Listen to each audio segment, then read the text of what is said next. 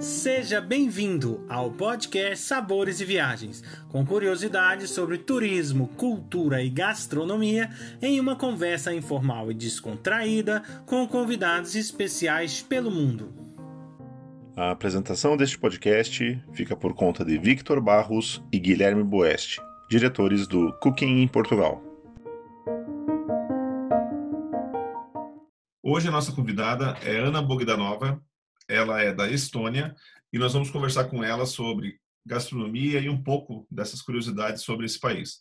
Olá, Ana, como vai? Tudo bem? É, bom dia, boa tarde, Guilherme, tudo bem? Aqui na Estônia. Ana, eu gostaria que nós começássemos você falando um pouquinho do seu trabalho e, e, o que te levou a trabalhar com turismo aí na Estônia. Pois, na verdade, foi, foi a sorte. Eu, primeiro, eu comecei aprendendo espanhol eu tive uma bolsa Erasmus para estudar em Madrid e quando voltei, em maio também, há 15 anos, eu me lembro que recebi um, um e-mail da Embaixada da Espanha dizendo que uma empresa eh, de turismo, uma empresa que recebe navios cruzeiros, está procurando um guia que fala espanhol para amanhã e toda a temporada do verão. Então eu pensei, puxa, eu gostaria, mas Estou preparando para, os, para as provas da faculdade. Não escrevi para eles, não liguei para eles. E seguinte dia, tipo às dez e meia, recebo uma, uma, uma ligada de telefone e estão ligando dessa empresa perguntando que se eu poderia estar no porto às uh, ao meia dia, é, uma hora e meia. Então pensei, que eu vou fazer? Eles disseram, liga para a pessoa que passou o seu contato, ela explica como fazer. Então, eu já tinha trabalhado na Cidade Velha eh, vendendo é, pinturas para os turistas. Então, eu sabia cada igreja como se chama, é, o castelo, as ruas, os prédios principais que aparecem nesses nessas pinturas, então eu já sabia me orientar na cidade medieval. Essa pessoa já era guia, ficamos falando 15 minutos, ela explicou como vamos do porto de ônibus até aquela igreja, aí descemos, vamos até a outra igreja, mirante e tal. E quando eu voltei ao porto, já acabado o tour de quatro horas, é, quando o motorista abriu as portas do ônibus, o grupo estava aplaudindo. Então os chefes ouviram e foi, ah, tá bom, então você fica. Depois eu comecei a trabalhar, passei a prova de guia de turismo oficial, credenciada. Mais ou menos nessa época, quando voltei da Espanha, eu comecei com as aulas de português. Aí existiam aulas de português de graça na minha faculdade. Eu costumo dizer que foram aulas de caridade, porque era uma senhora portuguesa que estava casada com um diplomático alemão, então ela não precisava trabalhar para ganhar o dinheiro, fazer o que gostava, e dava aulas de português de graça. E aí eu comecei aprendendo português e às vezes quando eu ia trabalhar com um grupo de turistas que contrataram um guia em espanhol. Os turistas eram portugueses ou brasileiros que contrataram um guia português ou espanhol, depende do que, que estiver disponível. Então eu comecei a praticar meu português, aí fui aprendendo um pouquinho mais e passei a prova de guia também em português. Foi a primeira guia credenciada em português em Tallinn, em Estônia. E assim, 15 anos já estou trabalhando de guia de turismo em Tallinn, Estônia. Também sou intérprete. Há um ano é, terminei a carreira de interpretação das conferências. Estou recebendo as delegações. Como Estônia é conhecida como país da economia digital, onde quase to toda a governança é feita digitalmente, estamos recebendo muitas pessoas do governo do Brasil, do governo dos estados do Brasil, querendo aprender como que foi feito para copiar alguma coisa. E também, do que eu tenho percebido, muitos advogados portugueses que têm clientes brasileiros querendo abrir uma plataforma eh, de vender e comprar os bitcoins, levam os seus clientes para a Estônia para fundar aqui. E eles têm que passar uma entrevista na polícia contra a lavagem de dinheiro. E esse, esse interrogatório tem que ser traduzido estônio português. Então, eu faço isso, vou onde precisar. Se é tribunal, tabelião, polícia, onde precisar. É. Fala um pouquinho para nós da, da gastronomia, né?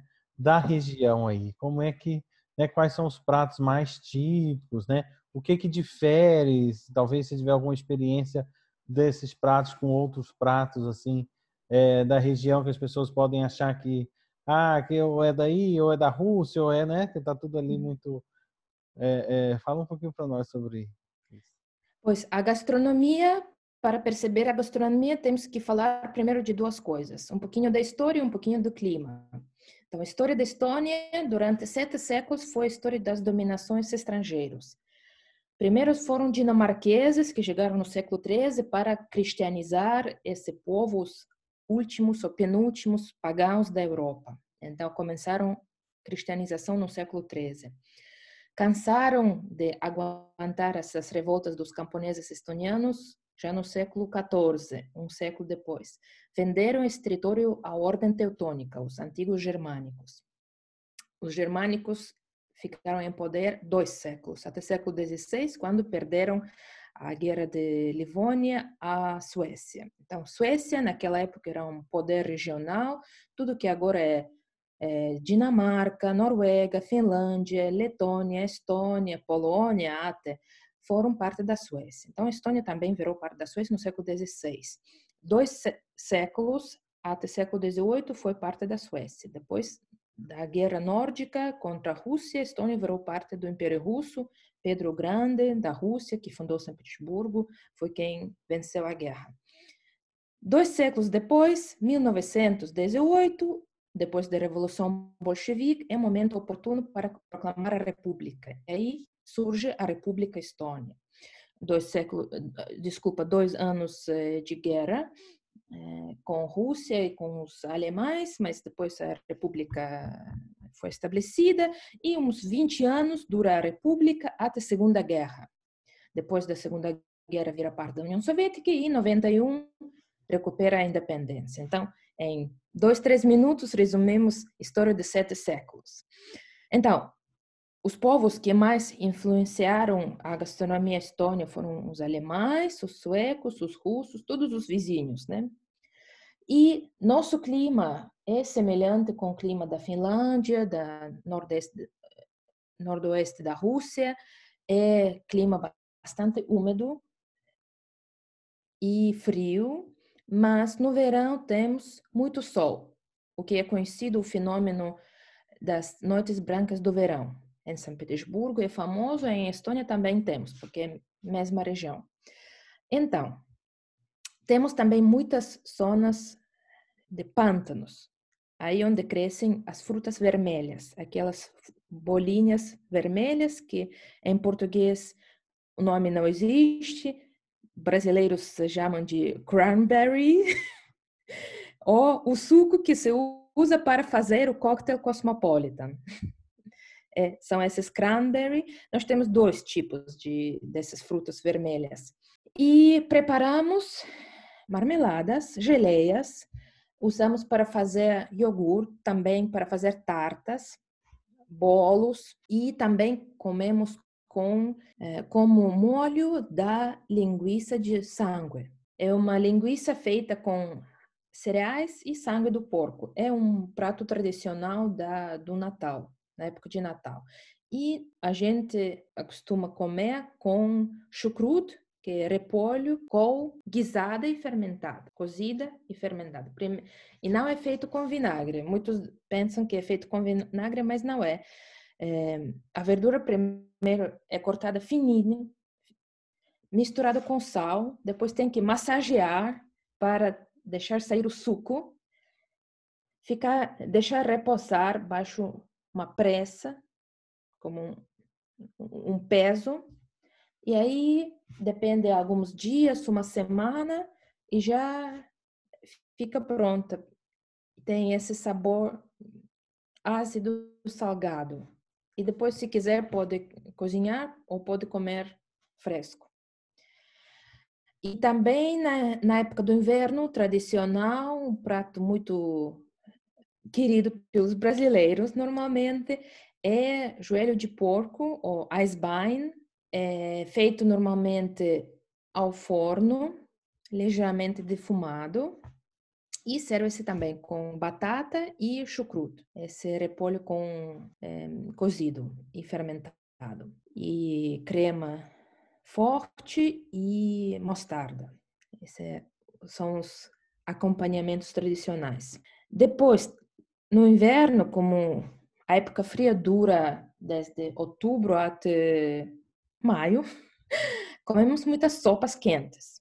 E as sopas, pois, depende das, das legumes que são disponíveis. Ou a carne ou peixe, eh, com carne de porco ou carne de frango, com, geralmente é com batata, cenoura e cebola, pode ser com alguma verdura, pode ser com um, beterraba, é sopa tradicional da Rússia ou da Ucrânia, mas aqui também a gente come muito, aquela sopa vermelha de beterraba.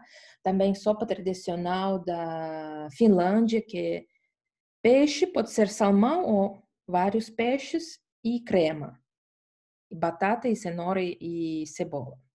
E sopa tradicional, podemos dizer da Estônia, ervilha com porco ou bacon, bacon. E essa sopa é tradicional na época quando no Brasil festeja-se carnaval. Aqui, como na época de carnaval é muito é uma época fria, o que nós fazemos para festejar, para se divertir, é descer de trenó e depois comer uma sopa de ervilha com bacon ou com tocino também. E comemos um bolo tradicional, que é um bolo com cardamomo.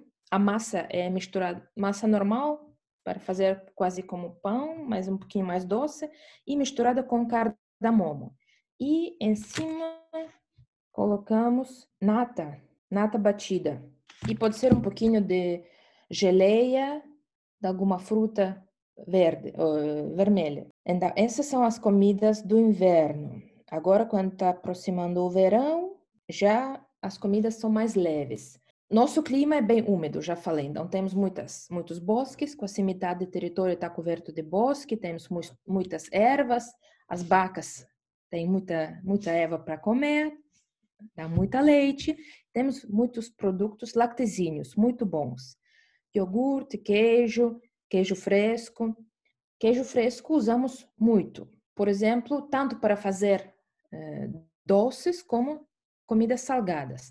Da, um dos pratos tradicionais no verão é nós chamamos de molho frio. É feito com queijo fresco, ovo cozido, pepino, cebola e pode ser um pouquinho de maionese se quiser. Então é e come-se com batata cozida. Então é molho frio e a batata quente.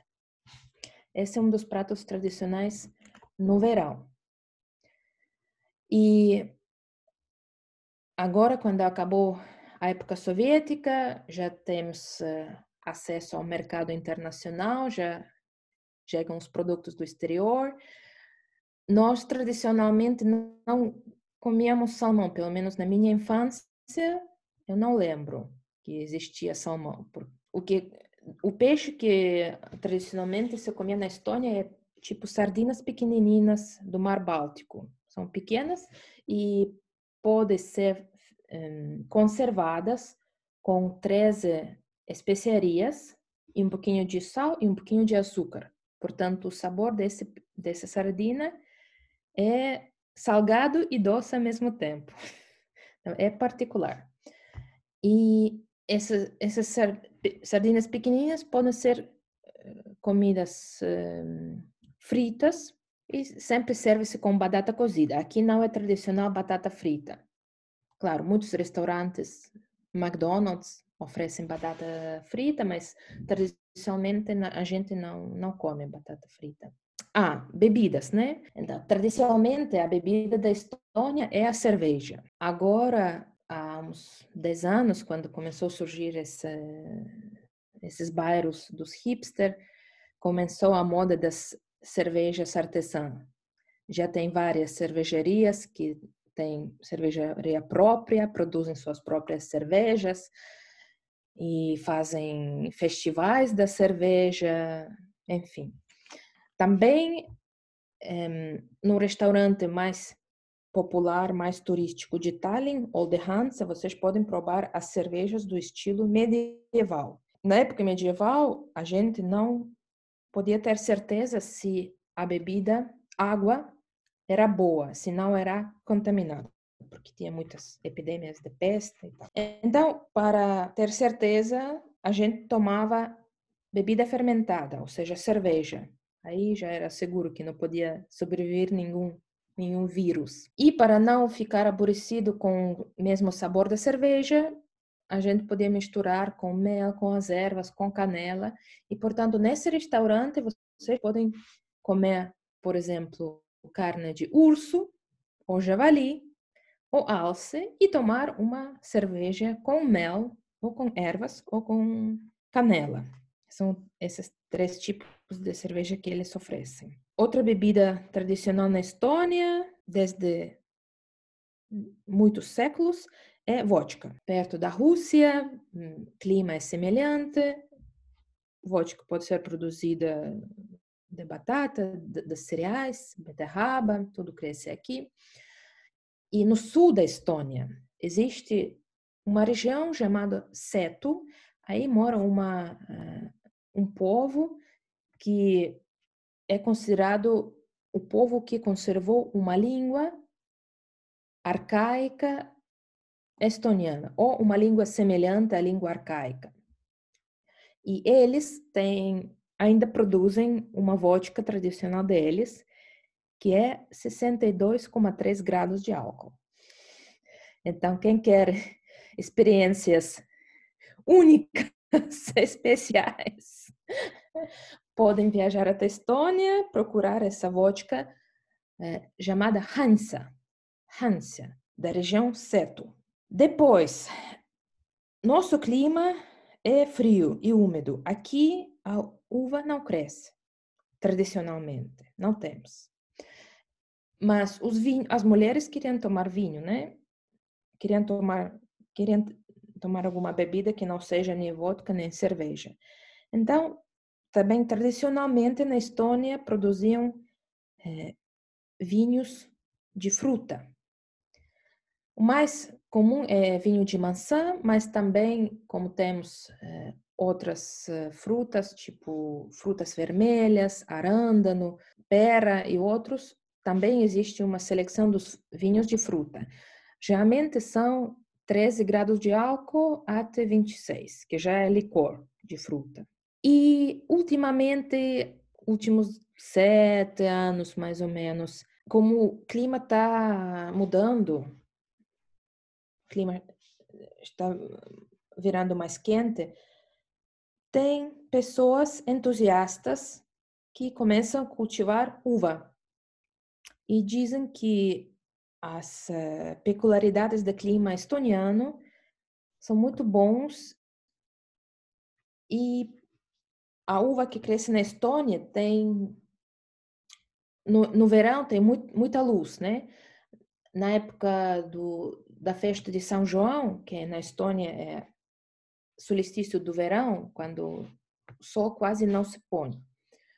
Às onze e meia, mais ou menos, da noite, fica um pouquinho menos clara, um, um pouquinho menos claro o dia. E às uma e meia, mais ou menos, já começa a subir o sol de novo. Então, no verão tem muita luz, muita, quase não existe a noite. E a uva que cresce nessas condições, dizem, tem sabor único.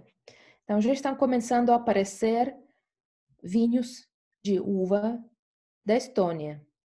Diz para nós assim, a gente gosta sempre que a gente conversa com pessoas, né, do do país mesmo, é sempre interessante conhecer um pouco os costumes, ou seja, água, se habitualmente recebe o pessoal em casa, o que que gosta de oferecer. Né? Eu já tive alguns países assim, igual por exemplo, eu vou dar um exemplo do Líbano, por exemplo.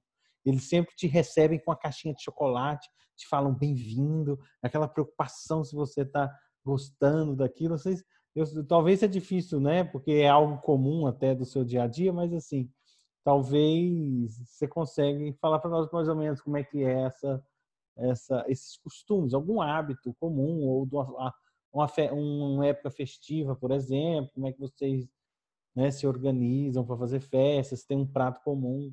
Você já comentou um aí do Natal, bem bacana. É, para mim, eu não posso falar da minha experiência porque eu sou da Estônia, né? Não, não sei dizer, mas o que eu tenho ouvido os estrangeiros demoram, eles acham que é muito, muito tempo é, para virar amigos com gente local. Que os estonianos ficam observando e demoram para convidar a casa. Mas se você está ficando aqui e vira amigo de alguém, já é para sempre. Já, se você não responder alguma mensagem de WhatsApp, não quer dizer que você não já não é amigo. Não podia nesse momento, tudo bom, depois outro momento a gente se vê e conversa e a amizade continua.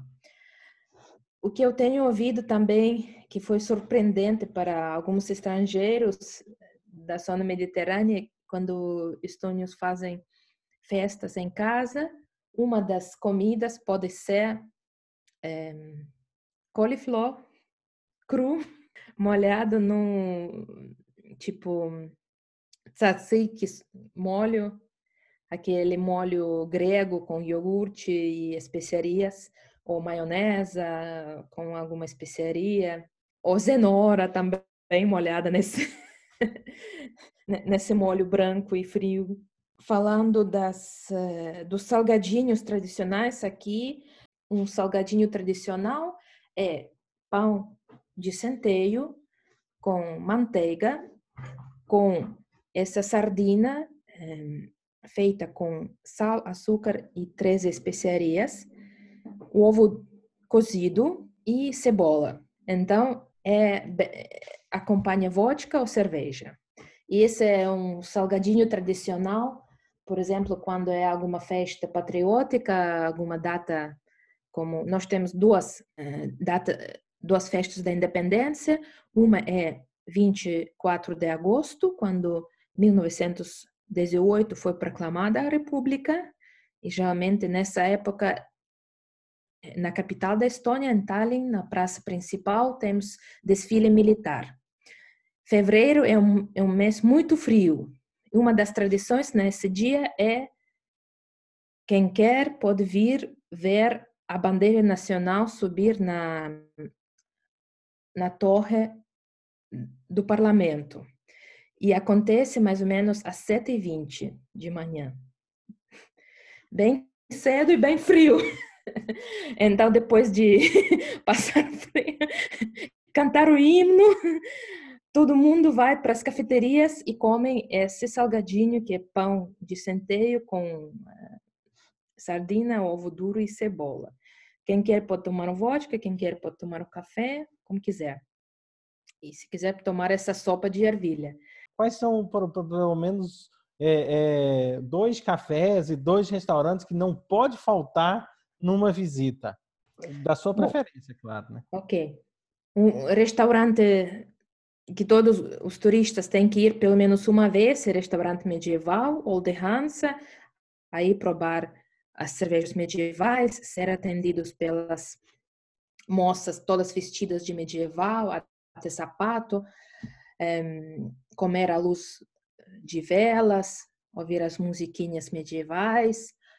Uh, se quiser, pode comer urso, que custa, não sei, 60 euros um prato é, ou uma so sopa de, de, dos cogumelos, come muito na Estônia. Eu vi um livro chamado 400 cogumelos comestíveis na Estônia. Ou seja, é, é variedade. Uh, outra cafeteria que tem que ir, por, é na, também fica lá perto da Praça Central, é a cafeteria Maya Smog, quer dizer o goloso, ou literalmente o pico doce, bico goloso. E ali, eh, tradicional, são as figurinhas de marzipan feitas mesmo nessa cafeteria. Tem que sempre visitar a farmácia medieval, onde ainda vendem dois produtos, dois, dois remédios da época medieval. Um deles é marzipan, logicamente, segundo a lenda, inventado lá. E outro remédio é clarete. Clarete é vinho tinto com especiarias. Dizem que né, é um remédio muito eficiente contra dor de alma e amor não correspondido.